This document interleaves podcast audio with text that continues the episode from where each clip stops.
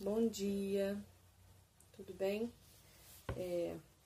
Estou é, aqui com a minha Bíblia aberta, em Mateus capítulo 27, finalzinho do, do livro de Mateus, é o último capítulo. E essa noite eu fui muito incomodada pelo Senhor para falar sobre um assunto hoje com vocês. E eu queria falar sobre a crucificação de Cristo. Na verdade, é, a gente anda muito descrente da sociedade, a gente anda muito chateado com, com tudo que a gente tem visto. Mas na verdade, o que eu quero mostrar para vocês hoje é que é da natureza humana ser como as coisas são hoje já. Só que com a internet, com a tecnologia, a gente consegue ver muito mais. População mundial hoje é muito maior. Então, proporcionalmente, eu acho que as coisas não mudaram muito do tempo de Cristo, de antes de Cristo, para hoje. E eu não sei para vocês, mas isso traz um pouco de esperança para o meu coração. Porque eu sei que o amor está se esfriando muito. Mas as mazelas, elas são as mesmas. A gente que não sabe mais lidar com elas, a gente que tem dificuldade de entendê-las. Então eu quero contar para vocês hoje, do meu ponto de vista, a crucificação de Jesus mesmo. Se a gente for parar para pensar, Jesus foi condenado por pessoas que tinham como livro de cabeceira a palavra de Deus, o Antigo Testamento. Então são pessoas que conheciam ao Senhor e que acharam que estavam fazendo justiça condenando o Filho de Deus. Então, eles condenam Jesus diante de Pilatos, libertam Barrabás, que era um assassino criminoso terrível naquela época. Então eles libertam Barrabás e condenam Jesus. O que eles fazem com Jesus mostra que nós somos a mesma sociedade. É, Jesus é entregue aos soldados, com o povo dizendo que esperava realmente que caísse sobre eles o sangue de Jesus, capítulo 27, versículo 25.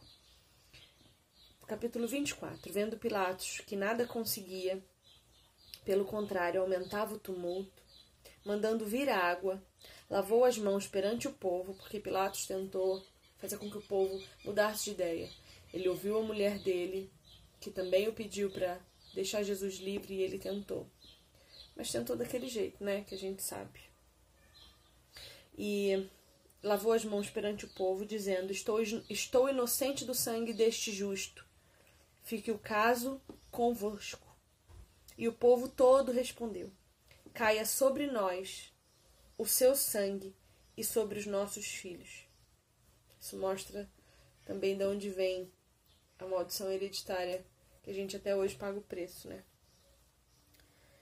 Enfim, o que eles vão fazer com Jesus mostra que a violência que a gente pratica hoje é a mesma. Que os cristãos que andam com a Bíblia debaixo do braço continuam praticando as mesmas violências com os filhos de Deus.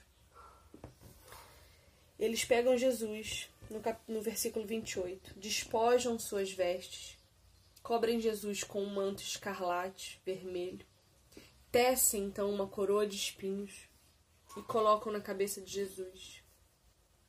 Na mão direita de Jesus eles dão um caniço, que é como um cedro, e ajoelhando-se diante de Jesus, debocham, escarneiam com ele, chamando ele de Rei dos Judeus.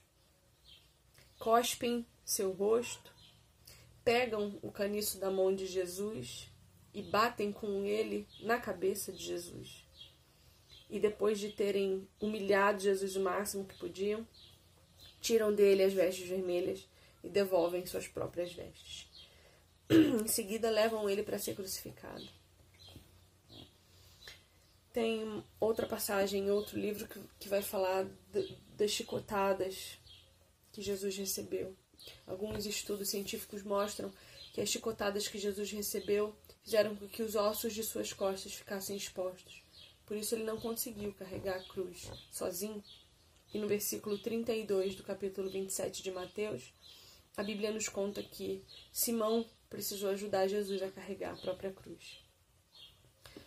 Então, no Gólgota, que significa lugar da caveira, o monte que Jesus foi crucificado. Eles colocam pregos nos pulsos de Jesus e nos pés, erguem a cruz e dão de beber a ele vinagre com fel. Jesus então entra, entra em desespero. E vejam, essa noite me incomodou muito pensar nessa dor de Cristo. O único filho de Deus que deixou a glória e veio para cá. E olha o que nós fizemos com ele. Mas isso também me enche de esperança. Me enche de esperança por quê? Porque a nossa sociedade é a mesma. E a gente tem como viver aqui. Porque Jesus viveu aqui. Jesus esteve entre nós, ele veio aqui justamente só para nos dizer, para nos mostrar quanto ele nos ama. Porque depois disso ele ressuscita dos mortos. E ele volta a ter comunhão com seus discípulos, os mesmos que o tinham traído, os mesmos que o tinham abandonado, os mesmos que o tinham negado. Ele volta a ter comunhão. E essa é a representação de nós. Nós matamos a Cristo a todo momento. Mas ele ressuscita, ele nasce dentro de nós de novo, ele nos salva e volta para ter comunhão com a gente. Então, as coisas não estão diferentes.